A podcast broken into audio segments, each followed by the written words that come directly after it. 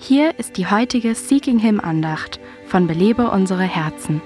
Mein Mann und ich treffen unsere finanziellen Entscheidungen zusammen. Aber ich weiß, wie ich alles bekomme, was ich möchte. Wenn eine Ehefrau sich dafür entscheidet, der Leitung ihres Mannes zu folgen, mag ihr das gewagt vorkommen. Aber für eine Frau, die auf Gott vertraut, ist das eigentlich kein Risiko. In Sprüche 21, Vers 1 heißt es, Gleich Wasserbächen ist das Herz des Königs in der Hand des Herrn. Er leitet es, wohin immer er will.